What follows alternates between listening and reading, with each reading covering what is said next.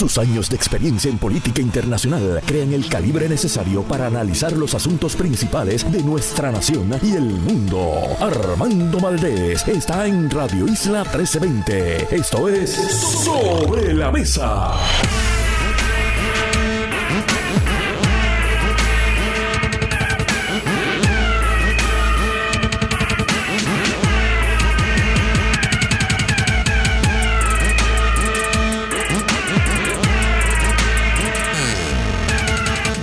Puerto Rico, soy Armando Valdés, usted escucha Sobre la Mesa por Radio Isla 1320. Hoy en Sobre la Mesa nuestro panel de temas federales, José Nadal Power, analista acá en San Juan, y Edil Sepúlveda, fundador de Boricuas Unidos en la Diáspora. Estarán ellos con nosotros analizando todos los temas de Washington, D.C. en relación con Puerto Rico y por supuesto también la elección del Speaker, presidente de la Cámara, en español. Cámara Federal, Kevin McCarthy, por lo visto, no tiene todavía los votos. Solamente puede perder cuatro votos de su propia delegación republicana. Y hay cinco representantes que han indicado que definitivamente jamás y nunca votarían por Kevin McCarthy. ¿Qué pasará en el Congreso? ¿Tendrán los republicanos que buscar votos demócratas para elegir el speaker de la Cámara. Todo eso lo veremos hoy. Hoy sesiona el Congreso por primera vez en este año 2023, el Congreso número 119, si no me equivoco. Veremos qué sucede con el liderato congresional. Julio Muriente también estará con nosotros, profesor universitario y líder del movimiento independentista nacional ostosiano. Y José Cepeda, criminólogo, también estará con nosotros en el último segmento del programa a partir de las 9 y 35 de la mañana para hablarnos sobre esta escalada en la actividad delictiva que sucede en estos momentos en Puerto Rico. Todo eso y por supuesto, como todos los días de lunes a miércoles estará con nosotros Marilu Guzmán y junto a ella realizamos todos los temas café en mano de hoy 3 de enero del 2023. Yo diría que hoy es el segundo día en el cual comienza el año. Ayer era todavía feriado. Hoy pues ya no es feriado, pero estamos en la Semana de Reyes. El tercer día, el día en que finalmente comienza el año. Creo yo que es el 9 de enero. Puedo estar equivocado. Después vienen las octavitas. Después vienen las fiestas de la calle, las navidades más largas del mundo. Puede que realmente el año no comience como hasta julio, pero pues, tenemos que empezar a trabajar. Son las 8 y 6 minutos de la mañana. Los asuntos del país tienen prioridad, por eso llegamos a poner las cartas sobre la mesa. Vamos a poner las cartas sobre la mesa de inmediato.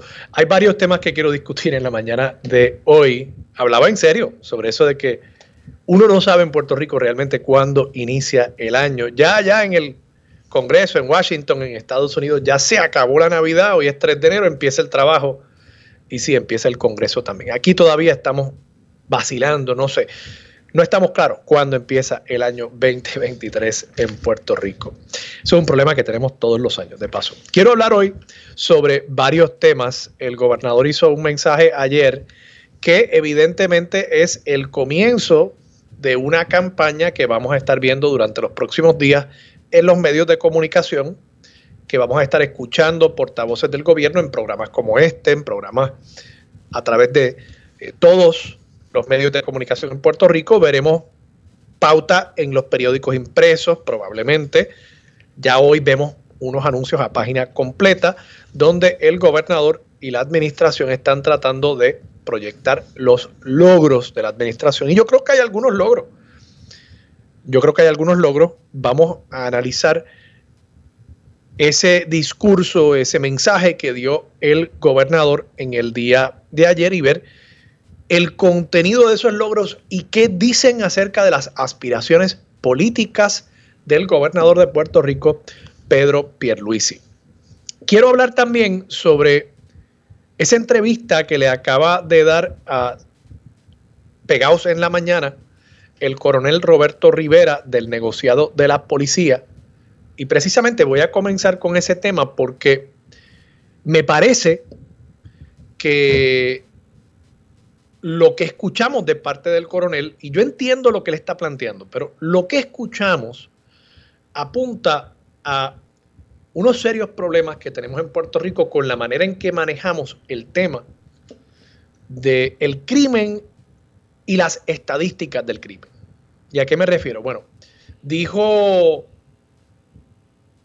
Roberto Rivera, el nuevo coronel de la policía, dijo que en Puerto Rico siempre podemos esperar, ustedes lo escucharon hace apenas unos minutos, siempre podemos esperar que todos los años van a haber más o menos 500, 600 asesinatos en Puerto Rico. Ese es el primer dato que les traigo. Y lo dijo, bueno, porque es como algo que básicamente hay que tener que, hay que aceptar en Puerto Rico. Segundo, planteó que la mayoría, la vasta mayoría de esos casos, incluso la policía está diciendo que de los nueve asesinatos que han habido hasta el momento, entiendo que ocho estaban relacionados con el narcotráfico. Pero pues Roberto Rivera insiste en que esos 500 a 600 asesinatos que podemos esperar todos los años en Puerto Rico, como si fuera la lluvia, digamos. Podemos esperar 25 pulgadas de lluvia. Bueno, pues podemos esperar 500 a 600 asesinatos. Pronóstico del tiempo. Llueven balas en Puerto Rico, así que en efecto es una especie de pronóstico del tiempo. Dice que la mayoría de los casos están relacionados con el narcotráfico.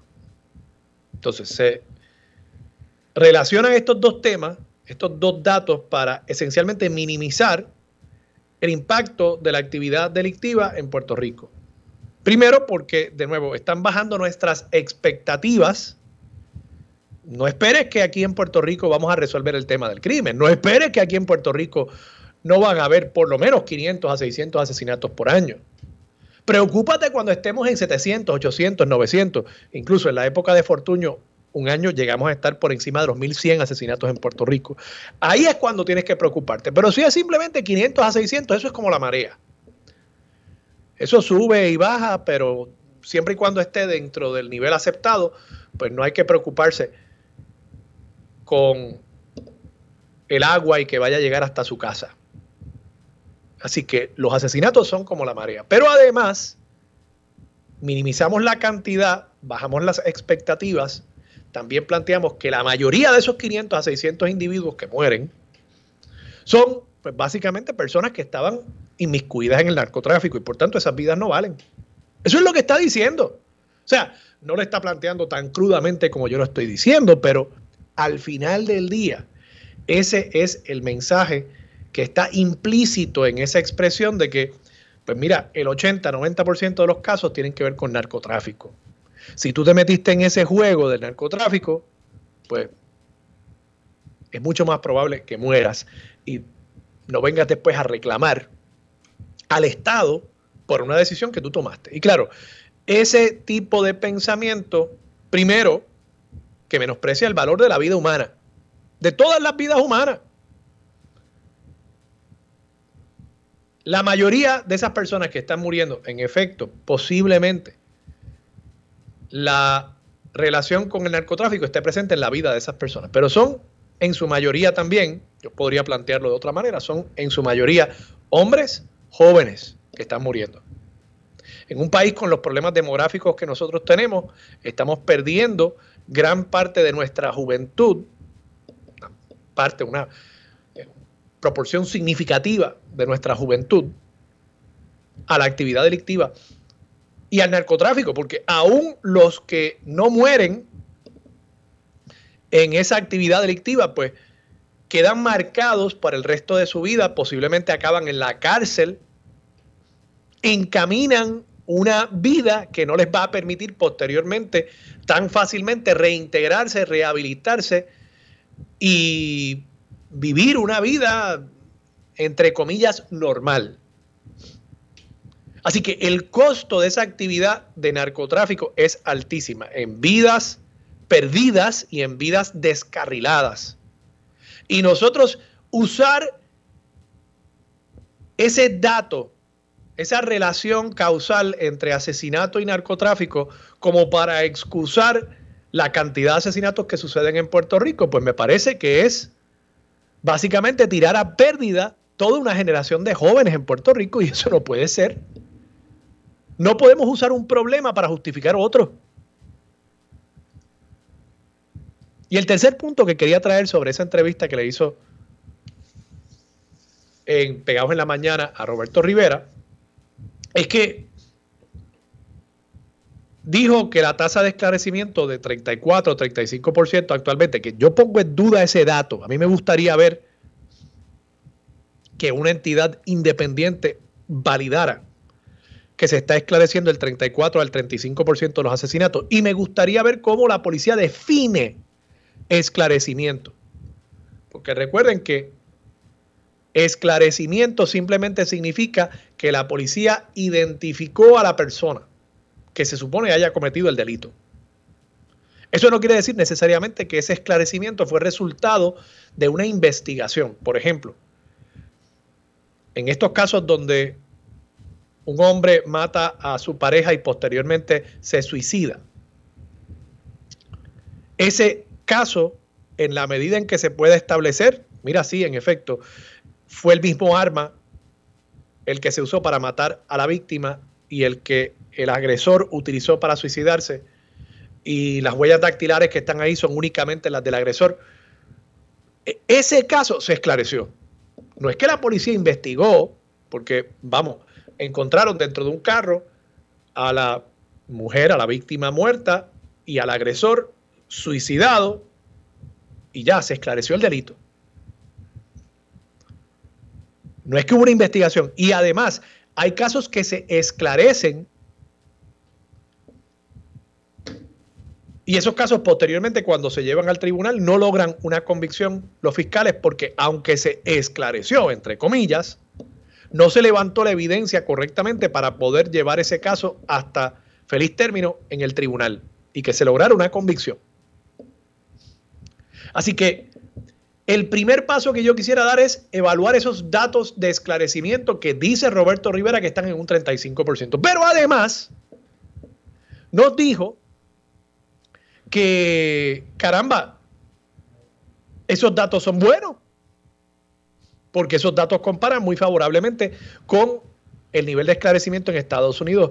Incluso dijo que superaba el nivel de esclarecimiento en Estados Unidos. Bueno, resulta y aquí me estoy basando en un artículo de la revista The Atlantic, 7 de julio del 2022, un artículo precisamente tratando el tema del nivel de esclarecimiento en Estados Unidos y explicando por qué ha bajado a un nivel históricamente bajo ese nivel de esclarecimiento en Estados Unidos.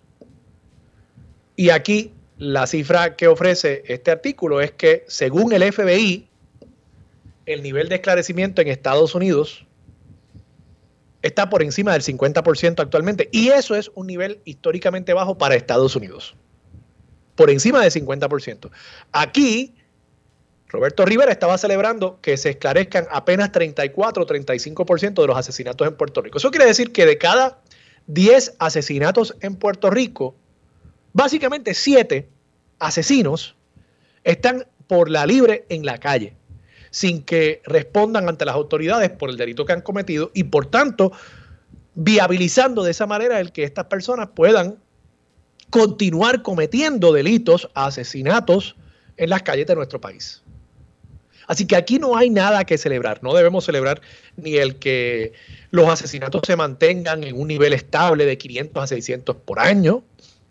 No debemos celebrar el que nosotros podamos justificar desde probablemente muchos de los que están escuchando este programa, desde la clase media, urbanizaciones cerradas, desde nuestros carros, desde nuestras casas, que podamos justificar, bueno, eso es un problema del narcotráfico, eso es un problema de los residenciales, eso es un problema de las barriadas.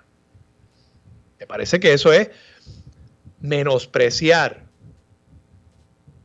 el valor de la vida humana de nuestros compatriotas, que muy posiblemente se metieron en el negocio del narcotráfico, si es que fue esa la causa de su muerte, porque no tenían otras opciones, porque el país no le ha dado otras opciones, porque el país no ha invertido en la educación de esos muchachos y acaban en la actividad delictiva, acaban en el narcotráfico. Entonces, el país y el Estado y el gobierno que los encaminó hacia esa vida, entonces justifica con esa vida por la cual optaron ante las circunstancias que ven en el país, utiliza esa vida como una justificación para entonces no esclarecer, para no preocuparse por la muerte de esa vida.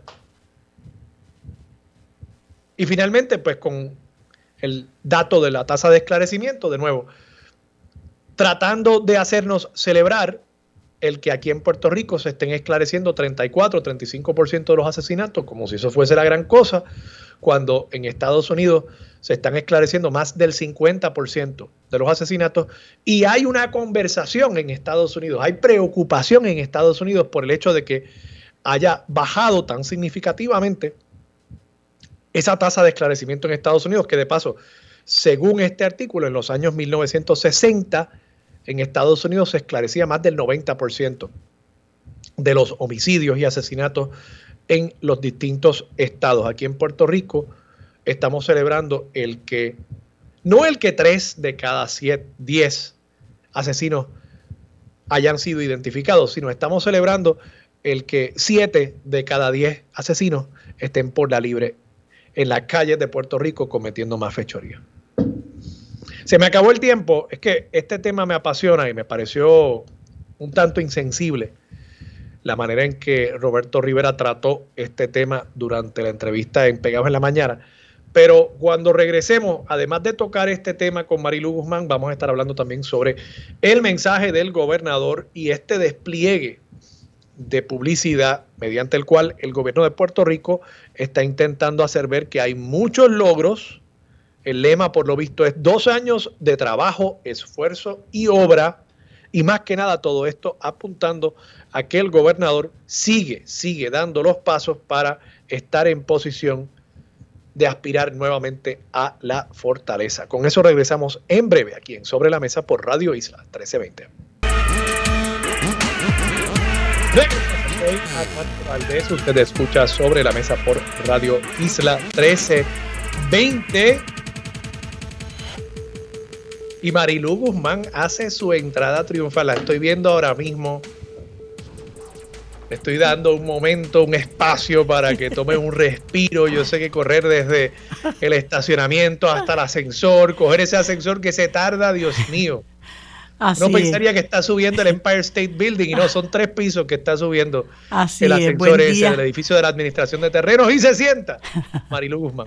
Buen día, Armando. Ahí le, di a los últimos 50 metros sin vallas. Este, este, buenos días a ti y a todas las personas que nos están escuchando. Marilu, buenos días. Quería traerte este tema. Yo escuché, no sé si tú llegaste a escuchar eh, a, Selimar entrevistando esta mañana a Roberto Rivera, el coronel de la policía, a cargo, entiendo yo, que del área de estadísticas, y dijo tres cosas que yo me quedé boquiabierto. Primero, que en Puerto Rico, pues siempre podemos esperar de 500 a 600 asesinatos. Ese es básicamente el, el, baseline, ¿verdad? Si estamos muy por encima de eso, pues nos preocupamos. Pero hasta que no pase eso, chill. Nos dijo además que la mayoría de esos casos son relacionados al narcotráfico, eh, cosa que de nuevo yo supongo que hace que algunas personas puedan dormir más tranquilos eh, en las urbanizaciones cerradas y en los condominios, ¿verdad? De, estas zonas donde yo vivo, pero, pero me parece inhumano el que nosotros estemos reduciendo la vida de tantos y tantos y tantos jóvenes a, a meramente pues algo excusable, ¿no? El, que, el que se pierdan esas vidas es perfectamente excusable. Y entonces, pues, manejando el dato de esclarecimiento de asesinatos, celebrando el que estemos en un 35, 34%, comparándonos con Estados Unidos erróneamente con datos que no son ciertos, en Estados Unidos eh, se esclarecen más asesinatos, aún así te diría yo que 50 y pico de por ciento de esclarecimiento es demasiado bajo y una revista como The Atlantic lo reconoce y se pregunta el por qué eso está pasando. Pero precisamente lo que me preocupa acá es que nosotros no nos hacemos esas preguntas, o por lo menos la policía no aparentaría hacerse esas preguntas.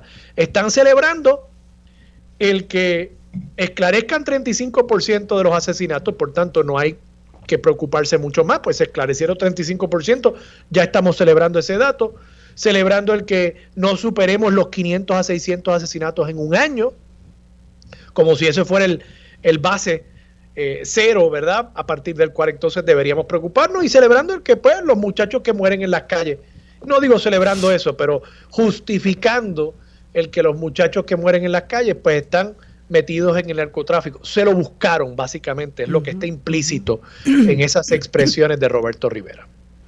Sí, es verdaderamente trágico. Y ese discurso, Armando, a mi juicio, lo que pretende es, como tú señalabas hace un rato, eh, normalizar la situación y tras normalizar la situación o normalizar la situación no es otra cosa que una táctica para ocultar eh, la incapacidad que ha tenido el gobierno de manejar esta situación, eh, de detenerla, de combatirla, de prevenirla, ¿verdad? Este, ese, ese discurso de se matan entre ellos, más burdo, lo tenía aquel nefasto eh, superintendente de la policía, creo que en aquel, en aquel entonces se le llamaba superintendente de la policía, José Figueroa Sancha, que fue un individuo nefasto para la administración pública eh, que era totalmente indolente, que, comenzó con ese discurso de, bueno, pues es que se matan entre ellos, ¿no? Así que, ¿de qué nos preocupamos? Porque ellos pues son unos narcotraficantes, la vida de esas personas no vale, así que eh, como ellos han decidido insertarse en ese mundo pues como parte del protocolo de ese bajo mundo se matan entre ellos, así que eh, apaga y vámonos, cierra la, apaga la luz y vamos a seguir caminando, ¿verdad? Aquí no tenemos mucho más que hacer. Entonces, lamentablemente la situación se ha tornado mucho más eh, eh, difícil, la situación se ha tornado mucho más peligrosa y como el Estado está, es totalmente incapaz de combatirla porque para empezar una de las cosas que tienen que hacer es exigirle al gobierno federal que controle la entrada al país de armas y drogas, porque aquí no se no se cultivan drogas, este aquí no se ensamblan armas, todo eso entra por las costas y las fronteras que, que, controla el gobierno federal. Este, entonces, adicional a eso, el gobierno eh, o ambos gobiernos han creado las condiciones para precarizar la vida de muchísimos sectores en este país, para mantenerlos marginados eh, y de algo la gente tiene que vivir. ¿Verdad? Si tú le, le, le, vendes al, al pueblo de que unas tenis de Bad Bunny te hacen importante, te levantan la autoestima, pues yo voy a querer unas tenis de Bad Bunny. Las tenis de Bad Bunny las quiere eh, todo niño, vamos a decir entre comillas, no todo, pero, pero no importa la estrata social de la que tú vengas, un niño puede querer unas, unas tenis de Bad Bunny. Pues a lo mejor hay un niño que tiene la suerte, por así decirlo, de que se, la, se las pueden comprar. Eh, y hay otro que no puede tenerlas y no puede tener ni las tenis de Bad Bunny, ni puede tener esto, ni puede tener los, lo otro. Yo vivo en una, en una comunidad desventajada, marginada, olvidada, invisibilizada. Mis papás este, no tienen trabajo o mi papá está preso y mi mamá es drogadicta o aunque sean ambos trabajadores no generan lo suficiente como para que yo pueda tener aquello que yo quiero tener. Pues mira, eh, ahí está el punto. Yo me puedo ganar de Ronald 500 pesos diarios pues son caldo de cultivo para este tipo de, de, industria, ¿no? Este, y en la medida en que ningún gobierno se, se, ocupa, perdonando la redundancia, de ocuparse de estos sectores de nuestra población que eh, han estado históricamente marginados, pues ¿qué podemos esperar? Pues los muchachos se meten en esto y entonces estamos viendo jovencitos de 18 años, 20, 21 morir asesinados de esa forma.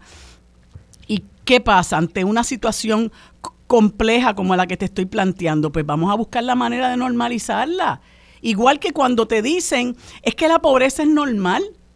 Es que en todos los países hay pobreza y quiere decir que yo tengo que conformarme con eso. Eso es consuelo para la pobreza que se vive en mi país. ¿Acaso no es una obligación de todos los gobiernos comprometidos con la justicia social, con todos los gobiernos que que, asumen la responsabilidad combatir la pobreza de su gente, precisamente porque esa, de esa pobreza emana otra serie de males sociales que tornan la vida este, insegura, que, que tornan la vida eh, extremadamente difícil para, para todos, porque a todos nos afecta esa situación. Este, y entonces, ante esa incapacidad de manejar estos asuntos, lo mejor es tratarlo de normalizar.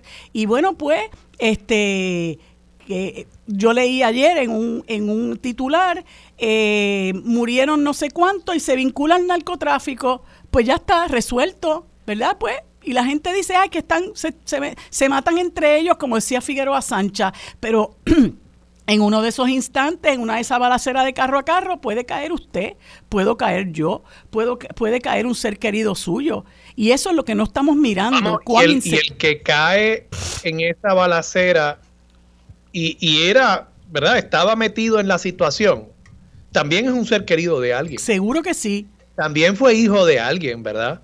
Eh, hay una madre probablemente, porque son por lo general muchachos muy jóvenes, probablemente hay una madre que sobrevive a ese muchacho y, que cuando ese muchacho nació tenía grandes esperanzas, grandes sueños, eh, que amó a ese niño, que ama todavía a ese niño y lo ve todavía como un bebé. ¿No? Eh, entonces, el valor del dolor de esa madre es menos porque haya estado metido en el narcotráfico. O sea, eh, eh, ahí es donde yo te digo, Marilu, que, que la manera en que estamos manejando esto y me, me, preocupa el que es tan insidioso ese mensaje que nosotros también comenzamos a repetirlo en nuestras vidas. y, y, así es como se, de nuevo, se, desvalorar, se desvaloriza eh, la, vida humana en nuestro país. Lo mismo pasa con lo de la violencia de género, Armando. Se va normalizando que eso ocurre. Este, y entonces hay personas que clamamos eh, que, que tenemos que tratar esto de una manera más complicada, más profunda, porque es un problema complicado y, reclamamos que se implante en Puerto Rico el currículo de perspectiva de género y entonces este el gobierno lo promete, pero con la mayor tranquilidad, con la mayor pasmosidad, le da la espalda a las promesas que, que hace y se implanta otra cosa, whatever it is, ¿verdad? Y siguen y sigue el problema de, de violencia de género en nuestro país y el gobernador tiene la osadía de decir que se está combatiendo cuando un año supera al anterior. O sea, e, es una cosa realmente eh, que, indigna a uno porque son eh, funcionarios del gobierno que ocultan su incapacidad, como te dije, tras el, tras el discurso de tratar de normalizar lo malo, ¿verdad? Y le venden al país con el mayor descaro un país que no existe, que existe solamente en la mente de ellos. Mira, un país que se cae en canto y el gobernador tiene la flema de irse a celebrar el viejo año para los Estados Unidos. Y, y podrán decir, él puede celebrar donde quiera, él es el gobernador. Y aquí hay montones de problemas. Que si tiene derecho a coger vacaciones, pues mire, quizás no, vamos, quizás no porque esto es un país con unas enormes complejidades, unos grandes problemas y usted tiene que atacarlo. Lleva dos años en la gobernación, Armando, y este país está de mal en peor y esa gobernanza ha sido un total desastre. Entonces, en vez de reconocer, viene a venderle al país un, un, país que no existe, que existe solo en, en su mente de privilegio y en su vida de privilegio. Y vamos a dejarlo ahí, Marilu, porque tenemos que irnos a la pausa, pero creo que es el, tema perfecto para dejar sobre la mesa para el próximo segmento y es que el gobernador ayer evidentemente comenzó una campaña publicitaria sobre los logros de su administración. Hay diversos anuncios en la prensa impresa, eh, por ejemplo en la página 13 del periódico El Nuevo Día de hoy, en otros también, con un resumen a página completa del el mensaje del gobernador. Hay una columna también de Manolo Sidre en el periódico El Nuevo Día sobre temas relacionados y me parece que vamos a estar viendo durante los próximos días eso que tú señalas, la intención del gobierno de vendernos un país de muchos éxitos, de muchos logros, de mucho esfuerzo hacia adelante. La pregunta es, ¿el pueblo de Puerto Rico se cree este cuento? ¿Hay algo aquí? Yo creo que sí hay una o dos cositas a las que se pueden apuntar, pero ¿Eso es suficiente como para responderle realmente a las necesidades del pueblo de Puerto Rico? Esa es la pregunta que dejo sobre la mesa para el próximo segmento aquí en Sobre la Mesa por Radio Isla 1320. Regresamos hoy Armando Valdés. Usted escucha sobre la mesa por Radio Isla 1320. Se sienta a la mesa Marilu Guzmán. Marilu, o sigue sentada a la mesa. Eh, Marilu, te pregunto, ¿viste el mensaje? ¿Has visto al menos el despliegue que ha habido en cuanto a eh, estos resultados que está reclamando el gobernador? Eh, yo, tuve la oportunidad de ver el mensaje. evidentemente estoy viendo el, intento del gobierno por, cambiar el discurso, publicidad, anuncios a página completa en los periódicos del país, columnas, y estoy seguro que veremos también muchas entrevistas por parte de portavoces del gobierno. Eh, y esto, pues, evidentemente dirigido a, a mitad de este cuatrienio y ya entrando en el año preelectoral a establecer las bases para que el gobernador sea mínimamente viable frente a un reto al interior de su propio partido y potencialmente frente a retos de eh, otros partidos y candidatos independientes a la gobernación. Viendo el mensaje, viendo el despliegue, lo que me parece, lo que resalta ¿no? de, de el mensaje que se está llevando es que es un mensaje muy tecnocrático, me parece a mí. Correcto. Hay mucha cosa de que si asignamos fondos, que si eh, pusimos en marcha, encaminamos, incrementamos la eficiencia, muchas cosas así que, que al final del día uno no sabe con qué se come eso. Y, mucho enfoque en el tema económico. O sea, eh, parece ser un gobierno eh, y esto lo hemos discutido antes, sin ese toque humano. No hay una sensibilidad hacia el tema, por ejemplo, de la actividad delictiva, el tema del el Departamento de la Familia y todos los problemas sociales que estamos viendo, el tema de las escuelas. Aquí lo único que se menciona es que si eh, se está encaminando eh, la rehabilitación de las escuelas con columna corta, pero ¿y qué del aprovechamiento académico en las escuelas? ¿no? que de la preparación de los muchachos cuando terminan sus estudios en una escuela pública. Esos temas han quedado totalmente relegados y parecería ser que el gobernador está eh, dirigiéndose por aquella famosa expresión de James Carville que decía, It's the economy stupid. Eh, y parecería que él piensa que si la economía está en buenas condiciones, él y si puede convencer a la gente de que la economía está eh, eh, pujante, que él es un candidato viable a la reelección. ¿Qué te parece a ti? Pues mira, yo creo que tú diste en el clavo cuando utilizaste una palabra tecnócrata. A eso se reduce el discurso del gobernador y a eso se, se reduce la columna de Manuel Sidre a la tecnocracia, punto. Aquí no parece haber humanidad ninguna. Aquí no hay viejos solos y enfermos, aquí no hay delincuencia. Tiene la osadía de decir que se han reducido los asesinatos, Armando, y el tercer día del año ya tenemos 12, ¿ok? 12 tenemos ya este, eh, que ha combatido la violencia de género, este, el hecho de que, bueno, la criminalidad como, como tal está sin control, el hecho de que aquí eh, eh, no se ha podido paliar la pobreza, el hecho de que hay problemas en cuanto a la educación, la condición de las escuelas, este la calidad de vida de la gente como tal, lo que está ocurriendo con los recursos naturales ni siquiera lo toca. Que, que como dice el querido amigo eh, doctor Molinelli, este, esa es nuestra infraestructura ambiental. Tú no puedes hablar de desarrollo económico si tú destruyes nuestra infraestructura ambiental. Eso no lo toca absolutamente para nada. Hace alarde, incluso, eh, Armando, de la reestructuración de la deuda del gobierno central de la reestructuración de la deuda de la autoridad de carretera, las cuales le han dejado sobre sus hombros al país el peso de pagar una deuda que nosotros no tomamos, que ningún gobierno se dio a la tarea de de decir seriamente vamos a auditar esa deuda y vamos a pedirle cuentas a los responsables de esta debacle. El país ahora mismo está en vilo porque no sabe qué va a pasar con la reestructuración de la deuda de la Autoridad de Energía Eléctrica y tampoco aquí se, ha, eh, eh, se le ha pedido cuentas a los responsables de, esa, de ese endeudamiento obsceno. ¿no? Entonces, por eso te digo, la calidad de la vida de la gente... Eh, yo, a, mí, a mí me gustaría decirle al señor Sidre, a quien yo le tengo un gran aprecio, cuando usted me pueda decir a mí que el exilio de nuestra gente se ha detenido, entonces usted y yo hablamos.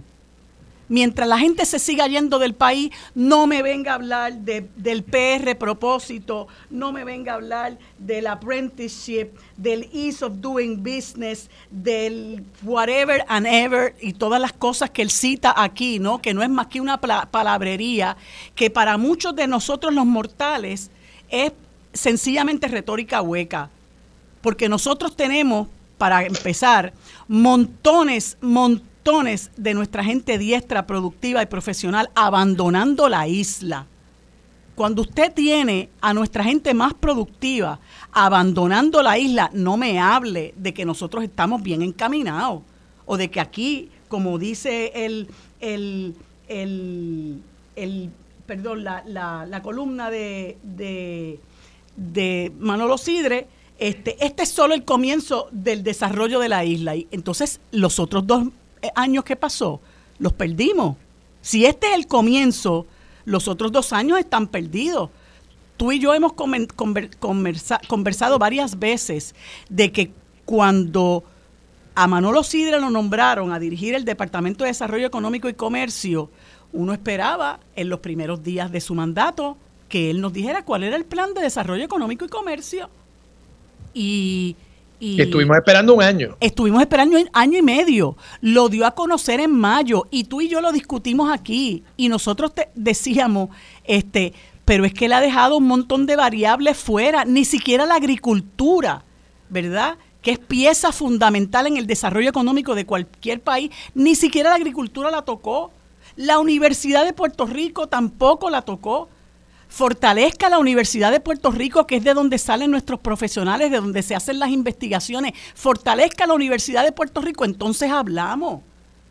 Pero lo demás viene siendo palabrería hueca y al que le complazca eso, bueno, pues allá, allá él con su conciencia, porque hay mucha gente que se engaña a sí misma, o hay mucha gente, Armando, que está tan acomodado que le importa realmente el sufrimiento del que tiene al lado, ¿verdad? Esto es un país donde aquí no hay transportación pública, Armando. La gente se ve obligada a comprarse un carro porque no puede estar tres horas esperando una guagua. Tenemos un tren urbano que nos, quién sabe cuántos miles de millones de dólares nos, nos costó y no nos lleva a ningún lado totalmente perdidoso. Y así por el estilo, haciendo obra para llenarle los ojos a la gente y los bolsillos a los amigos. Eso es todo, pero la calidad de vida de la gente, que es de lo que realmente un gobierno podría alardear, que es lo que realmente podría hacer eh, orgulloso a un país, que tú me digas a mí, mira, nosotros, como pasó en un momento dado durante la gobernanza de Lula en Brasil, saqué 30 mil millones de personas de la pobreza, ¿verdad? O mira cuánto por ciento creció la economía en el país, pero nosotros vamos para atrás, para atrás y para atrás. Nos, nos, nos burlábamos de nuestros hermanos de la República Dominicana y ellos nos pasaron por el lado hace rato. Nosotros no nos vamos en Yola para allá porque podemos coger un avión, ¿verdad? O no nos vamos en Yola para las costas de la Florida porque podemos coger un avión. Pero ¿cuánta gente se está yendo aquí? Cuando usted detenga el flujo y el éxodo de nuestra gente productiva, entonces hablamos de desarrollo económico. Mientras tanto, es, pura palabrería, Armando.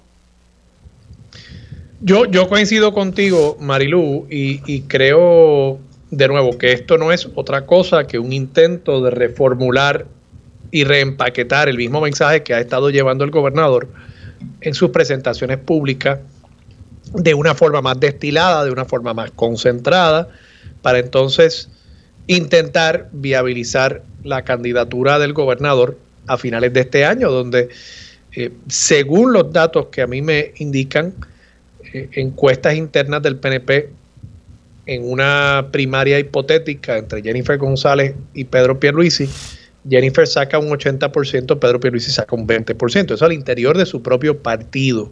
Así que yo creo que esto es un intento por tratar de sanar esas heridas que se ha infligido Pedro Pierluisi durante estos dos años de gobernación y ser un candidato viable. Y, veremos si es exitoso. Eh, tiene ciertamente todo el poder del gobierno de Puerto Rico, tiene todos los recursos del gobierno de Puerto Rico y eh, tiene millón y pico en su propia cuenta de banco para su candidatura. ¿Esto es suficiente? Yo no sé. Yo no sé. Yo me sospecho que el país esperaba más. Eh, yo me sospecho que el país espera más. Y creo que muchos de estos logros, aun si son ciertos, la gente no los está percibiendo. no, no ha cambiado palpablemente la vida de la gente. Eh, incluso cosas como, bueno, asistimos a asistimos a sobre 4.600 familias para la compra de sus viviendas. Eso está chévere, pero pues son 4.600 familias, o sea, tampoco es eh, que, resolviste el problema de vivienda en Puerto Rico, que, se estima en, más de 20 eh, mil unidades eh, que hacen falta para realmente atender la demanda existente en el país.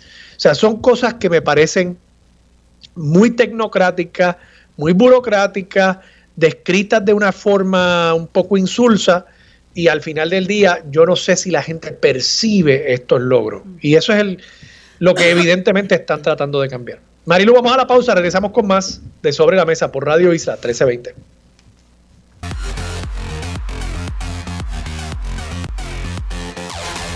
La en la próxima hora tenemos, como todos los martes, al licenciado José Nadal Power y hoy en sustitución de el eh, amigo Federico de Jesús, eh, Edil Sepúlveda de Boricuas Unidos en la Diáspora.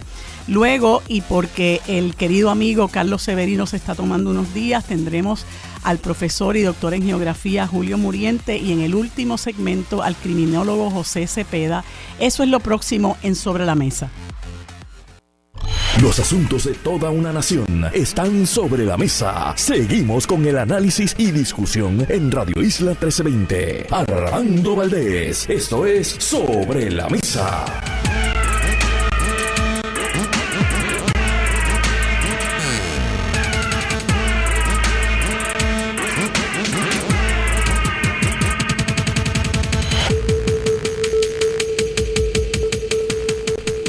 En esta próxima, en este próximo segmento conversamos con el licenciado José Nadal Power, como todos los martes, y en sustitución del amigo Federico de Jesús, eh, tenemos al querido amigo Edil Sepúlveda, a quien estamos tratando de contactar.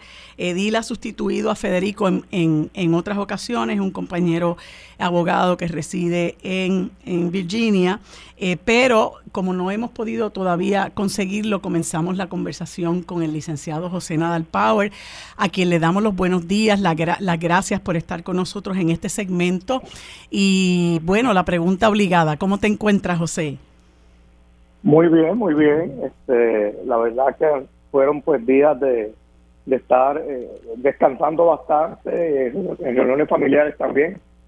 Pero bueno, yo, yo siempre considero que esta es la mejor época del año, ¿no? La gente está todo el mundo eh, de, mejor humor y, y, y, y, y, siempre hay actividades para uno ver gente que durante el año no vio y, la verdad que son buenos días. Sí, es una época que nosotros los puertorriqueños y puertorriqueñas celebramos de manera muy especial. ¿verdad? Pues ya se han hecho famosas las navidades puertorriqueñas, no solamente, bueno, por su gastronomía, por, por su música, por la alegría que nos caracteriza a nosotros como puertorriqueños y puertorriqueñas, y también porque son las más extensas del mundo. Pero eh, tristemente, José, eh, ayer o el primer día del año, ¿verdad? Eh, se suscitaron eh, una serie eh, terrible de, actos de violencia y esa violencia pues ha, continuado hasta el día de hoy y no hay duda, ¿verdad?, de que independientemente del periodo en el que nos encontremos, son cosas que empañan la alegría, son, son cosas que empañan el momento, son cosas que enlutecen a muchas familias, ¿verdad? Y que ponen en, en, en jaque también nuestra seguridad. No sé cómo, ¿verdad? Cómo lo has visto, pero para mí fue este, totalmente eh, eh, decepcionante, ¿verdad? Que, que esta ola de asesinatos continúe en el país.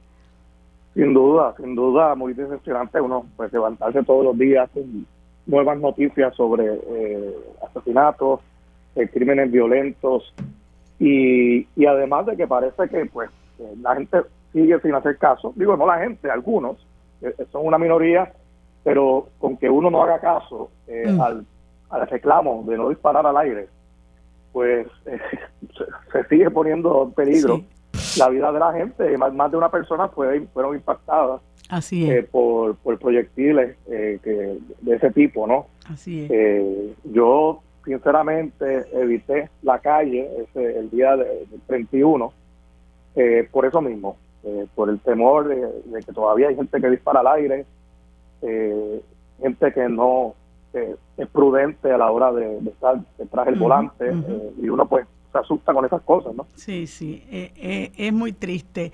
Bueno, pues ya tenemos con nosotros a Edil Sepúlveda, le damos los buenos días. Gracias, Edil, por estar con nosotros. Eh, ¿Cómo te encuentras? Buenos días, Marilu, y buenos días a Nadal Power, todo muy bien. ¿Cómo está el frío por allá? Está, yo estoy de camino para Puerto Rico. Ay, qué bueno. Estás huyéndole. Se está cruzando con Federico. Sí, estuvo frío la semana pasada, pero estos últimos días estuvo estaba caliente. Eh, ya el, el, el 1 y el 2 de enero estuvo como en 60 grados. Wow. Eh, acá en Washington Qué bueno, qué bueno, pues me alegro. Pues mira, estaba conversando sobre cosas, ¿verdad? Este, nuestras de aquí del país que yo sé que tú te enteras de ellas, ¿verdad? Y que te afectan como cualquier puertorriqueño de la diáspora que, que lleva a su país en el corazón y es, bueno, esta ola de violencia que tristemente nos está marcando eh, como país. Y yo hablaba ahorita con, no es que este sea el tema, pero ya que vienes para acá, Edil, este, hablaba ahorita con, con Armando de que las autoridades en el país pues un poco pretenden normalizar la situación que, que yo eh, le comento que opino que es una manera de ocultar, ¿verdad?, eh, la incapacidad de, de, manejar eficazmente este tema, ¿verdad?, que siempre se ve desde la perspectiva policíaca eh, y no se profundiza realmente en los males que, que, que, que, que, que son la causa de que cosas como esta las estemos viviendo y lógicamente eh, Estados Unidos, que es el país donde tú resides, eh, Edil, no es la excepción, ¿verdad? Eh, Estados Unidos es un país extremadamente violento y que está marcado igualmente por una enorme desigualdad. ¿verdad? Que da base a muchísimos problemas sociales, pero entre ellos, ¿verdad? El crimen, el narcotráfico y que muy lamentablemente, eh, para tragedia de todo el pueblo estadounidense, con eso, eso no se ha podido, eh, esa realidad no se ha podido cambiar. Estados Unidos eh, es el país de mayor consumo de sustancias narcóticas en, en, el mundo, ¿no? Y eso, pues, obviamente es alimento para el mercado del narcotráfico y lamentablemente, pues, se ve muy distante la posibilidad de que, de que esas, esa realidad cambie. Lamentablemente en nuestro país eh, hace mucho tiempo ya que hemos, estamos viviendo esa realidad que, que, obviamente nos entristece a todos, que obviamente pone también en riesgo nuestra propia seguridad y afecta enormemente eh, nuestra calidad de vida. ¿Cómo, cómo, ¿Cómo ves las cosas allá en ese sentido, Edil? No, muy lamentable, eh, pero quería eh, coincidía en lo que en lo que decía. Eh, yo creo que por muchos años, tal vez décadas, eh, yo recuerdo, ¿verdad? El, tiempo de la mano dura de Rosselló en los 90, siempre se ha visto la criminalidad o se ha tratado de atajar con medidas punitivas, cuando es un ejemplo realmente de la pobreza, la desigualdad social que hay en nuestra sociedad y sobre todo la falta de oportunidades, ¿verdad? E, esa falta de oportunidades que hay eh, eh, en Puerto Rico, que entonces lleva a los jóvenes eh, a los caminos del narcotráfico y todo eso. Y de cierta manera, por lo menos en Puerto Rico, claro, es en Estados Unidos hay, hay, ¿verdad? hay sitios donde la criminalidad es muy alta. Yo creo que hay, hay ciertas, eh, ciertas diferencias eh, entre la criminalidad en ciertas partes de Estados Unidos y en Puerto Rico. En Puerto Rico hay mucha interconexión, eh, yo creo, de la desigualdad social, la pobreza y la falta de oportunidades con la realidad y la situación política y, y colonial de Puerto Rico. no es ¿verdad? Todos sabemos eh, años y años que llevamos bajo medidas de austeridad de parte de la Junta de Control Fiscal, que un ente de creación del Congreso de los Estados Unidos, así con toda una serie de eh, eh, políticas y propuestas que han venido desde acá, desde el Congreso, que definitivamente no han mejorado la calidad de vida en Puerto Rico y que lo que ha hecho es empeorar la calidad de vida, encarecer aún mucho más y llevar a mucha, a mucha más gente a la pobreza. Mm, así es. Y, y como tú muy bien señalas, nosotros en Puerto Rico estamos sujetos al, a los vaivenes políticos que se dan en, en, los Estados Unidos. Ahora hay un nuevo Congreso, ¿verdad? El, la Cámara de Representantes está en manos de los republicanos, el Senado está en manos eh, de los demócratas, pero pero bueno, la lucha entre unos y otros continúa y hay este, eh, este afán de sabotearse eh, unos, a, unos a otros, ¿no? Este, y, y, Puerto Rico lamentablemente es víctima de todo eso. Ahora mismo se está dando en la Cámara de Representantes esta lucha por si va o no a ser presidente de, del cuerpo eh, Kevin McCarthy. Em, y, estaba viendo un parte de prensa donde, bueno, hay algunos que están torpedeando esa candidatura, otros que sí lo están haciendo, pero que a fin de cuentas, cuando lo miramos en el macro, eh, lo que pase con los destinos de nuestro país, eh, pues no está, a mi juicio, en, el, en la agenda de, de estos políticos. Eh, también tenemos que recordar las expresiones que hizo Bruce Westerman, ¿verdad? En términos de que eh, no iba a manejar el asunto del estatus y si lo manejaba, pues el estatus territorial tenía que estar presente. Tampoco iba a hacer absolutamente nada que interfiriera con el trabajo de la Junta de Control Fiscal, porque ellos tenían que terminar su trabajo, fueron sus palabras. Y hubo otro representante cuyo nombre en este momento eh, se me fue de la mente, que habló en, de similar manera, ¿no? En el sentido de que, eh, pues, eh, aquí no se puede considerar la estadidad porque nosotros somos el, el, el, el territorio más menos educado, más endeudado, de más desempleo, que hablamos español, etcétera, etcétera. Y pues pienso que en el medio de todo este tiroteo y en el medio de todo de toda esta em, cambio que va a haber ahora, toda esta transformación que va a haber ahora, pues está estamos nosotros eh, en lo que yo le comentaba ayer a los amigos Jay Ortiz y, y Víctor García San Inocencio, algo que me parece a mí como un callejón sin salida, porque por un lado acá nos comemos por los rabos, ¿verdad? Este, y allá, pues simple y sencillamente, pues no les importa lo que esté ocurriendo con nuestro país. No sé cómo, cómo lo ve José. Pues mira, eh, son varios temas, pero ciertamente, eh, pues en los Estados Unidos el tema de hoy es, eh, pues, la investidura como, como presidente de la Cámara de, de McCarthy. está teniendo problemas aún hoy, eh, que es el, día en que se supone se vote por esa presidencia, en convencer a un puñado de congresistas de su partido, del Partido Republicano, para que lo apoyen. Él necesita 218 votos, hay como 15 eh, republicanos que están pues eh, resistiéndose a apoyarlo por ahora. él pues no, no se puede dar el lujo de perder más de cuatro votos porque entonces no la votación pues eh, sería eh, un fracaso para él, ¿no? Y, se crearía mucha incertidumbre sobre entonces qué sucedería. Si él puede hacer un segundo intento o si los republicanos tendrían que buscar entonces otro candidato. Pero es eh, bien complicado porque esos congresistas que son ultraconservadores, mm. imagínate que no quieren votar por McCarthy, que es apoyado por Trump, para que tengan idea de cuán conservadores son son los mismos que le hicieron la vida imposible a, los dos últimos speakers republicanos, eh, Boehner y Paul Ryan.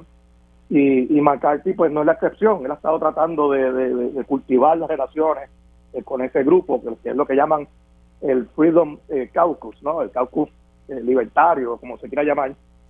pero hay, hay, hay un tranque y están todos los medios noticiosos enfocados en eso hoy obviamente, pues eso tiene repercusiones en toda la política de los Estados Unidos, nos salpica así también, eh, eh, pero eh, menos mal que antes de que se acabara el último Congreso, pues los demócratas, en acuerdo con algunos republicanos, pudieron aprobar estos aumentos duraderos de, cinco años de los fondos Medicaid, fondos de recuperación, de energía limpia, porque por lo menos estamos tenemos eso asegurado, independientemente de lo que eh, los republicanos provoquen en el día de hoy. ¿Y cómo lo ves tú, Edil? Toda esta situación que se está dando al interior de la Cámara de Representantes del Congreso de Estados Unidos. Bueno, sí, pues la primera orden del día, como estabas discutiendo, va a ser elegir el, presidente de la Cámara. Eh, McCarthy aún, ¿verdad? Con, con eh, con esos 5 a 10 a 15 republicanos que tal vez todavía no están eh, convencidos, debe ser eh, al final del día, ¿verdad?, elegido el, el, presidente de la Cámara. Pero yo creo que más allá, pasando la página, ¿verdad?, una vez se elija a quién va a ser el speaker de la Cámara, eh, la primera orden del día, luego de eso, de los republicanos, va a ser a comenzarse a enfocar en temas económicos y en temas de cómo lidiar con la inflación, ¿verdad? Eh, que, que tal vez estos fueron los temas principales eh, eh, que llevaron los republicanos, ¿verdad? A tomar control de, la Cámara. exacto, en noviembre ha sido el gran problema que ha tenido la administración de Biden este, este pasado año. yo creo, yendo en esa línea, en cuanto al tema de Puerto Rico, como tú muy bien decías, hay otros congresistas como Raúl Grijalva, quien fuera el presidente del Comité de Recursos Naturales y ahora será el líder de la minoría en ese Comité de Recursos Naturales que tiene la jurisdicción sobre temas como el estatus de Puerto Rico. Algunos de ellos, como Grijalva, ven eh, que va a ser un tiempo oscuro estos próximos dos años en cuanto al tema de Puerto Rico. Yo personalmente no lo veo así.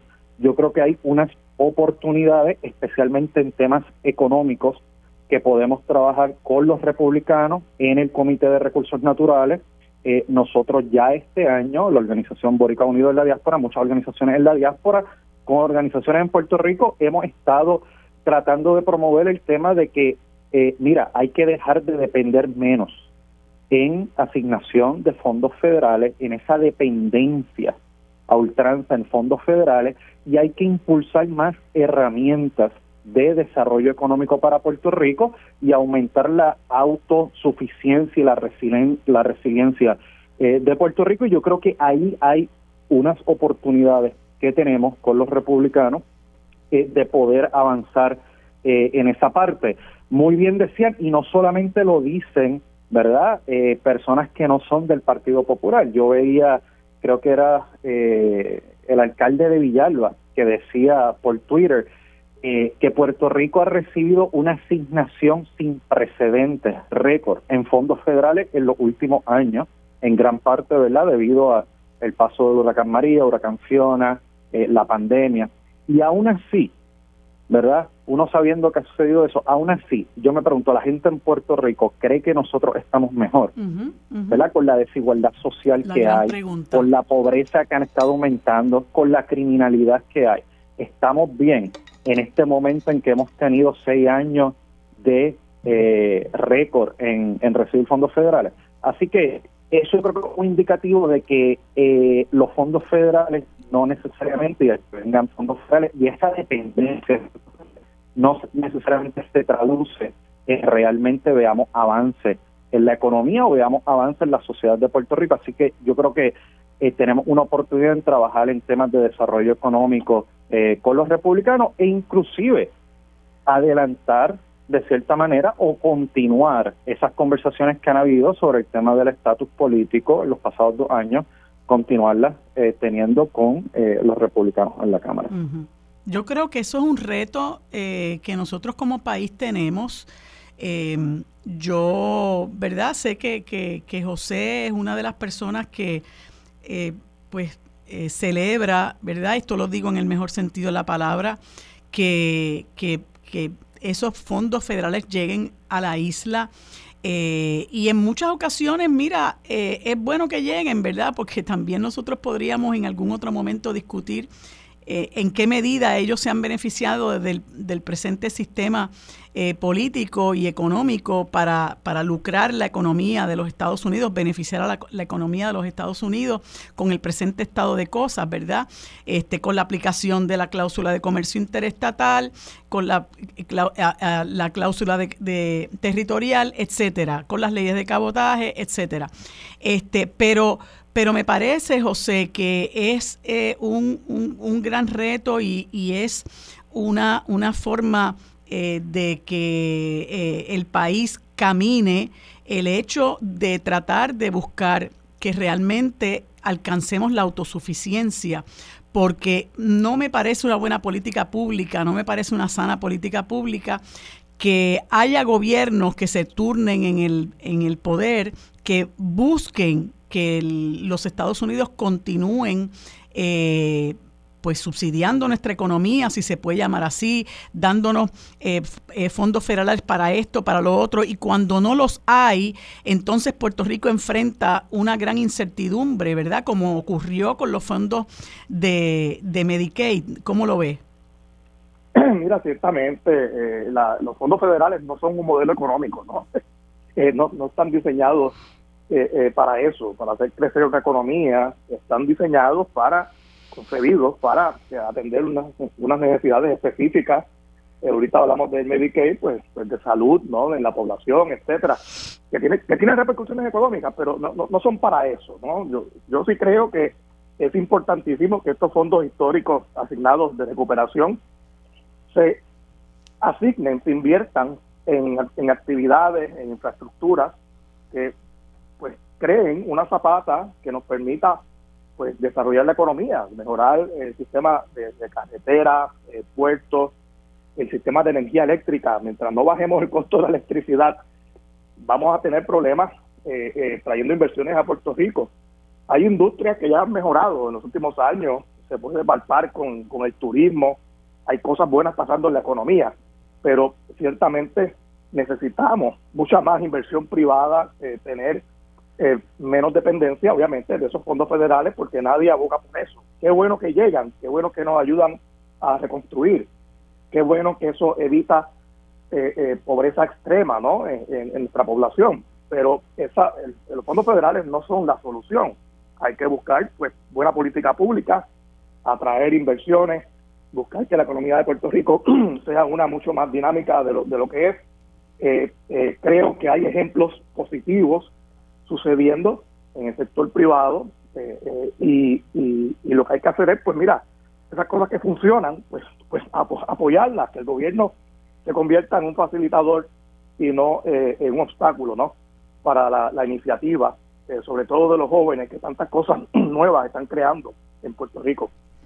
Y hablando, Edil, de, ¿verdad? Escuchándote con un poco de optimismo en el sentido de que con los republicanos se puede manejar el asunto del estatus, pues ahora tenemos una, una muy interesante eh, entrevista que publica eh, el pasado lunes el periódico El Nuevo Día en nuestro país con relación a la a las ejecutorias y a la posición que ahora ocupará la representante Nidia Velázquez, eh, que que eh, ha, puesto en, el, en el tapete la situación del estatus y ella plantea que incluir el estatus territorial como quiere el liderato nuevo del Comité de Recursos Naturales sería la hipocresía más grande. Eh, eso un poco representa un reto también para ella, ¿verdad? Que ha sido podemos decir, junto a Alexandra Ocaso Cortés y Raúl Grijalva, la voz cantante en este tema. ¿No crees que eso eh, ¿verdad? representa un gran obstáculo para las aspiraciones que ella tiene de que realmente este asunto del estatus camine? Sí, va a ser muy interesante. Realmente, pues, eh, terminamos el 2022 eh, y comenzamos el 2023 en cuanto a este tema con la incertidumbre de ver cómo el nuevo liderato en la Cámara y específicamente en este Comité de Recursos Naturales, Westernman, primero, ¿verdad? ¿Cuáles van a ser sus prioridades en el tema de Puerto Rico? Porque van a tocar el tema de Puerto Rico en el comité. Y si el tema del estatus eh, y continuar esa discusión que terminó con la aprobación del HR 8393 eh, en diciembre del 2022, si eso se va a retomar y seguir por la línea de lo que presentaba ese proyecto de ley que eh, nosotros también hemos indicado nuestra, ¿verdad? nuestras preocupaciones eh, con ese proyecto, pero sí, eh, pues, la bienvenida a que el tema del estatus se discuta en el Congreso de los Estados Unidos. yo creo, y tú lo decías ahorita, que el, la prioridad del comité de los republicanos en cuanto a Puerto Rico va a ser en temas económicos, pero muy especialmente en darle las herramientas y los poderes a la Junta de Control Fiscal para que siga haciendo el trabajo eh, al cual fue, ¿verdad?, realmente eh, eh, creado, lo cual no son muy buenas noticias para Puerto Rico. pero yo creo que en un segundo plano va a estar la presión de los demócratas en el comité. hay ciertos republicanos que este tema les interesa. uno de ellos es Tom McClintock, que ha hablado enfáticamente en contra de la estadidad y ve este tema como un tema importante económico para los Estados Unidos, el tema de la relación colonial entre Puerto Rico y Estados Unidos. Así que yo creo que hay una oportunidad de, van a haber grupos, eh, ahora mismo no se escucha mucho de el exgobernador Ricardo Rosselló, pero Ricardo Rosselló ha amasado a varios miles de personas en esta delegación extendida, eh, y ellos están llamando y creando presión. Yo creo que si se crea la presión necesaria eh, y si congresistas, eh, ¿verdad?, que tienen el tema de Puerto Rico como prioridad, como Nidia Velázquez, Raúl Grijalva, Alejandro Casio Cortés, en el mismo lado del Senado también se pone la presión, yo creo que se puede continuar con las conversaciones. De las conversaciones que he tenido, siempre he visto que los republicanos, cuando el tema de Puerto Rico, ya sea por razones de desastres naturales, huracanes o lo que sea, tienen que tocarlo, ellos de cierta manera le molesta tener que lidiar con estos temas. Y si se le presenta el tratar eh, de llevar una resolución final, ¿verdad? El tema del estatus, yo creo que ellos lo verían de cierta manera, así que yo creo que hay un trabajo para hacer, pero hay, hay buenas posibilidades. Bueno, tengo, tengo que, que pausar, ya me hicieron la, la, la la señas de que tengo que pausar. Gracias a ambos por estar con, conmigo. Este tema es muy interesante, tenemos que seguirlo tratando. Edil, sé que eh, tu familia es del área oeste, pero cuando pises la losa, por favor, dame una llamadita. Bueno, gracias a ambos eh, y que tengan un feliz año y un bonito día. Bueno amigos, en este segmento y por primera vez, eh, pues tengo el placer de conversar con un amigo, el profesor y doctor en geografía Julio Muriente, que sustituye hoy al amigo Carlos Severino Valdés. Le doy los buenos días a Julio y las gracias por estar conmigo en este segmento. ¿Cómo te encuentras, Julio? Hola, buenos días, feliz año. Igual para ti. Igual para ti. Muchas gracias, Julio, por estar con nosotros en, en, este segmento. Eh, y quería discutir contigo principalmente eh, dos temas. El primero de ellos es que nos comentes sobre eh, la juramentación de Luis Ignacio da Silva como presidente por tercera vez de, del gigante latinoamericano que es Brasil, ¿verdad?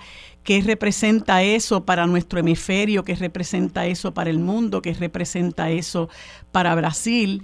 Y que también nos comente sobre, eh, creo que unos eh, eh, decretos, no sé si es así que se le llama, que él firmó para controlar la posesión de armas de fuego en el país y para proteger los recursos naturales. Bueno, mira, eh, sin lugar a dudas que una de las noticias más importantes del año 2022, como secuela de la misma, ¿no? Como consecuencia de la misma, ya arrancando el 2023 ha sido la victoria de Lula en Brasil y, y este primero de enero, pues, la juramentación como presidente de ese inmenso país de la América del Sur este hecho tiene una extraordinaria significación por múltiples razones. Eh, primero porque en el caso particular de Lula, los sectores muy conservadores del Brasil, eh, temerosos de la enorme influencia que él ha tenido durante todos estos años, eh, es la tercera ocasión en que llega a la presidencia del país, valga decir, eh, pues temerosos de ello, eh, le fabricaron un caso, lo llevaron a la cárcel, incluso estuvo preso más de un año. Eh, y la idea era pues impedir que como eran era evidente que habría de suceder si se le daba la oportunidad que llegara a la presidencia del país. Eh, ese caso pues se cayó, hablando así en términos muy simples, se cayó el caso. Eh, Lula entonces se reincorpora a la vida política justo en tiempos en que hay una campaña electoral y como era anticipable pues prevalece, triunfa. Ya eso es, ya eso es una razón importante ¿no? de lo que ha sucedido. Pero además, eh, quien triunfa encabeza un partido, el Partido de los Trabajadores del Brasil, que es una organización progresista, una organización de izquierda, eh, como un programa de justicia social para el pueblo brasileño, eh, en contraposición con el gobierno que ha prevalecido durante los pasados años, encabezado por Jair Bolsonaro. Este es un gobierno de extrema derecha, al punto de que a Bolsonaro se le compara en Brasil con Donald Trump. O sea, es un poco la misma mentalidad, eh, empezando por algo tan dramático como la actitud negacionista sobre el tema del coronavirus, es decir, aquí no ha pasado nada, esto es un catarro, no hay que preocuparse, cero vacunas, pues eso le ha costado al pueblo brasileño más de 600 mil vidas. Así es. O sea, Brasil es uno de los países con una de las cifras más altas de, de personas fallecidas, sobre todo por la negligencia extraordinaria de ese gobierno, pero no solo eso, sino que hay toda una serie de situaciones que se dan bajo ese gobierno. O mencionas una que es muy importante, en una típica visión militarista de mano dura, en el afán de la militarización de la sociedad, el gobierno de Bolsonaro pues abrió el país a que cualquiera que quisiera se hiciera de todas las armas que quisiera, porque esa era la manera de proteger al país. Un poco de nuevo en la misma línea de los sectores conservadores estadounidenses. Tú sabes que en Estados Unidos hay todo un debate sobre la facilidad enorme con la que cualquier persona el mismo día que va y compra leche, pan y huevos, de una vez se lleva una pistola 45, ¿no?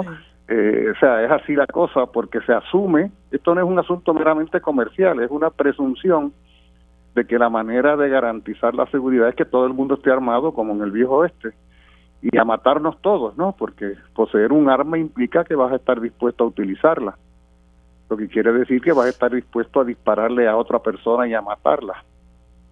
Esa visión eh, ha prevalecido y hay otro elemento importantísimo, importantísimo de la propuesta que le dedicó, de hecho, Lula en su discurso de, de toma de posesión un tiempo razonable, que es el tema de la Amazonía es el tema de la deforestación progresiva que se va dando en ese pulmón planetario, en ese patrimonio de la humanidad, eh, bajo el gobierno de Bolsonaro, con la presunción de que hay que desforestar, hay que deforestar el, el Amazonas para urbanizar, para sembrar, eh, para modernizar. O sea, destruir la, el, el, el, bosque, la selva del Amazonas, eh, tengan, para que tengamos una idea, eh, en un solo año eh, se ha deforestado en estos últimos años más de 9, 10 mil kilómetros cuadrados. Eso implica un territorio mayor que Puerto Rico. O sea, imaginemos que a todo Puerto Rico se le deforesta. Bueno, en un solo año eso se ha hecho en porciones de la Amazonía eh, con la complicidad de los terratenientes, de los mineros, de los capitalistas ricos que quieren pues eh, apoderarse de, ese inmenso patrimonio y de paso pues destruirlo porque si se dijera que solamente utilizarlo no es es la destrucción eh, hay que tener presente que una selva como es la del Amazonas es como como sucede en el yunque digamos eh, la gran fertilidad de ese tipo de bosque, eh, esa exuberancia ¿no? de la vegetación, se debe a que precisamente a que hay vegetación y que entonces toda esa materia orgánica sirve de nutriente y el suelo se va enriqueciendo, pero si tú deforestas, inmediatamente hay erosión y hay empobrecimiento y lo que vas haciendo es que termina teniendo un desierto donde antes había una selva. Eh, eh, de manera que hemos hablado de varias ¿no? el tema de las armas, el tema de la selva del Amazonas, eh, el tema de la justicia social para decenas de millones de brasileños, las estadísticas son escalofriantes. Estamos hablando de 30, 40 millones de brasileños.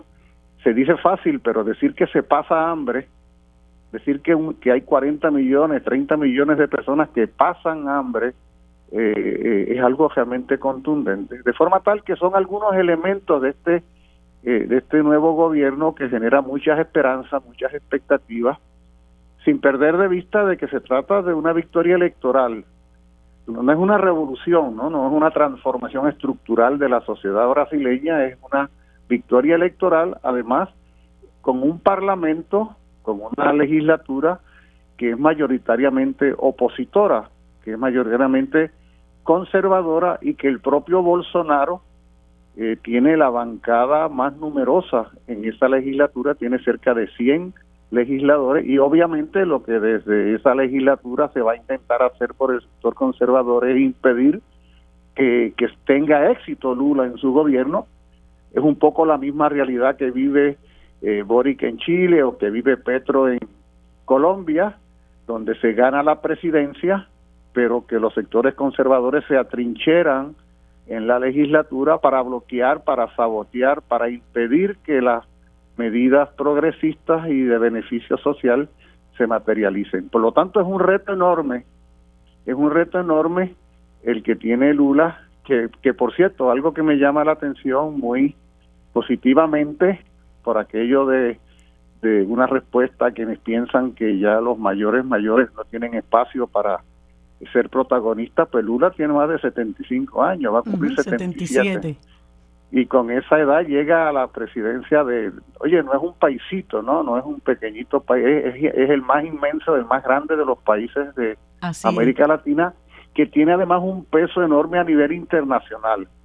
O sea, Brasil no es solo un país de nuestra América, Brasil es un país planetario que mantiene una vinculación, por ejemplo, al nivel de Sudáfrica, al nivel de la India, eh, como gran potencia, es una inmensa potencia, de forma tal que este, sin lugar a dudas, María de Lourdes, yo diría que es, si no el más importante, uno de los más importantes acontecimientos que se han dado en América Latina y el Caribe y en el mundo eh, en el año 2022.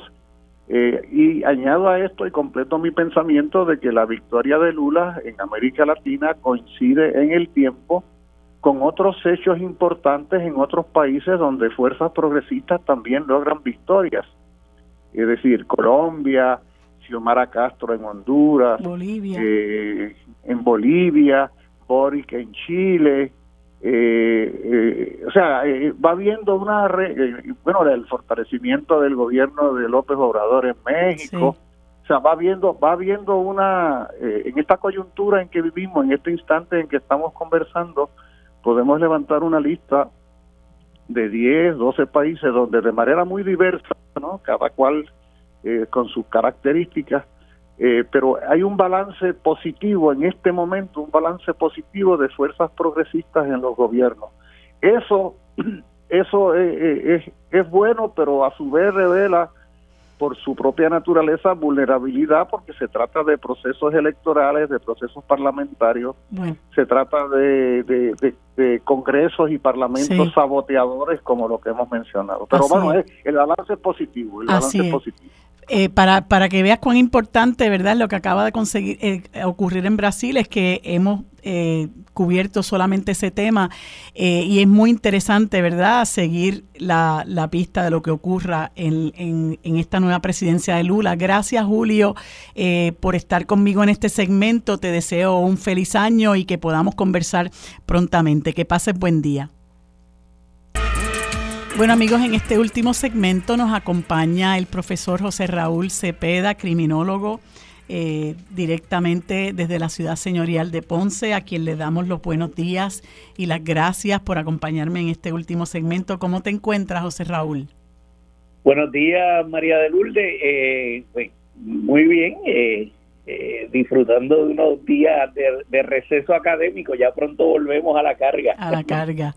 Sí, bueno, este, estamos disfrutando, ¿verdad?, de algunos días de asueto, pero como le comentaba yo al licenciado Nadal Power al comienzo de esta última hora, ¿verdad? Eh, ese disfrute de estos días de asueto y del periodo navideño que es tan especial para nosotros los puertorriqueños y puertorriqueñas se ve empañado por la situación de criminalidad rampante que hay en este país. El día primero de enero, nada más y nada menos que tuvimos seis asesinatos, ya hoy día tres vamos por 12, es una cosa realmente eh, espeluznante.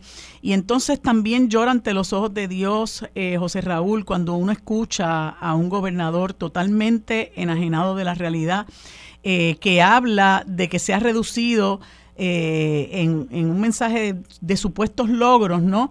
de su gobierno, que se ha reducido la tasa de asesina, la tasa de asesinato y uno verdad pues este no puede menos que que eh, eh, escuchar con, total eh, incredulidad que haya una persona que dirija los destinos de este país que parezca estar tan ajeno de la realidad que estamos viviendo y experimentando los, los puertorriqueños en este país. Y tú, te, tú hiciste unas expresiones muy interesantes en una entrevista que te hicieron a ti y a otros profesionales de distintas eh, eh, materias en el país eh, con relación al asunto de la criminalidad y estabas hablando de la correlación que existe entre la, criminalidad y los índices de estabilidad económica, la desigualdad y la calidad de vida. Que no, tiene, que, que no es otra cosa, ¿verdad?, que, que uno vincular lo que es una actividad criminal con las causas que la generan, ¿verdad? Que es la desigualdad social, la pobreza, eh, la marginación. Y un poco quería que me conversaras de eso para, para darle otra mirada a, este tema tan terrible para nuestro país. Pues mira, eh, en Puerto Rico, eh, dada nuestra relación con los Estados Unidos, nuestra relación colonial, las políticas sobre el crimen se rigen desde, desde donde los federales pongan el dinero, ¿verdad? La década del 70, eh, cuando el presidente Nixon declaró la guerra contra las drogas y, todo, ¿verdad? Y se criminalizó todo, todas las drogas y se creó la ley de sustancias controladas que todavía tenemos hoy, se establecieron unas metas que fueron aplicables a todos los Estados Unidos, incluyendo a Puerto Rico. Eh, esa política pública sobre el crimen y las drogas no funcionó, fue un fracaso total. Eh, y a mí me sorprende muchísimo que, que, que 50 años después todavía no, no tengan el valor los políticos de turno de, de, cambiar la política pública. Eh, el problema en Puerto Rico entonces es que, que según pasa el tiempo y vienen nuevos embelecos en Washington, pero ponen dinero, como, como pasó con la ley que en estos días se mencionaba en, las zonas escolares libres de armas y de drogas. Eso fue una, una, un proyecto federal de la década del, del principio de los 90, si mal no recuerdo. Pues el, eh, aquí pues lo copian todo, ¿no? Porque, porque ahí donde están los chavos, pues lo hacemos. Lo mismo pasó con los códigos de orden público y con muchas otras experimentos, todos tipos mano dura, ¿verdad? Todos tipos eh, policíacos, que, que, simplemente fracasaron. Fracasaron porque no, no atacan la raíz. Ahora, ojo y mucho cuidado. Eh, en términos de, la, de, los asesinatos, porque desafortunadamente en Puerto Rico, eh, posiblemente porque la prensa entendía que era lo más visible y han usado de indicador los asesinatos y, y, y, no necesariamente eh, hay una correlación tan estrecha entre los asesinatos y el resto de la, de la criminalidad. De hecho, eh, eh, es cierto que, que, la, que el crimen en general, entre principios de los 90 y ahora, bajó dramáticamente. Eh, pero no lo percibimos porque, bueno, por, porque los asesinatos han, han tenido varios repuntes. Eh, desde el 2010 se, estaban, se están monitoreando los asesinatos y se, y se, y se hizo una proyección hacia atrás hasta principios del siglo XX y encontramos un elemento bien interesante y es que los asesinatos aquí no son lineales, la, la tasa me refiero, la tasa de asesinatos no es lineal como puede ocurrir en otros países, ocurre por ejemplo en Jamaica o en Trinidad Tobago que también están en el Caribe. La tasa de aquí es fluctuante, sube al pico este de, de entre 25 y 30 asesinatos por cada 100.000 habitantes y luego vuelve y baja a, a algunos 18 como quiera se mantiene alta para los estándares internacionales, pero, pero baja dramáticamente, a veces baja la mitad. De hecho, si tú miras la, la tasa del 2011 y la comparas con la de, bueno, que eh, eh, con la del 2019, que fue la última tasa entre comillas normal, y, cuidado, porque tenemos María en el 16, así que con la del 2015, pues se habían reducido dramáticamente. María, los terremotos, ese tipo, y la pandemia, han provocado disloques en todo, incluyendo en la criminalidad, porque esos son años extraordinarios donde baja dramáticamente eh, la incidencia, especialmente de asesinatos, porque bueno, porque la gente no está en la calle, tan tan simple como eso. Eh, eh, ahora lo que estamos observando es ese aumento paulatino.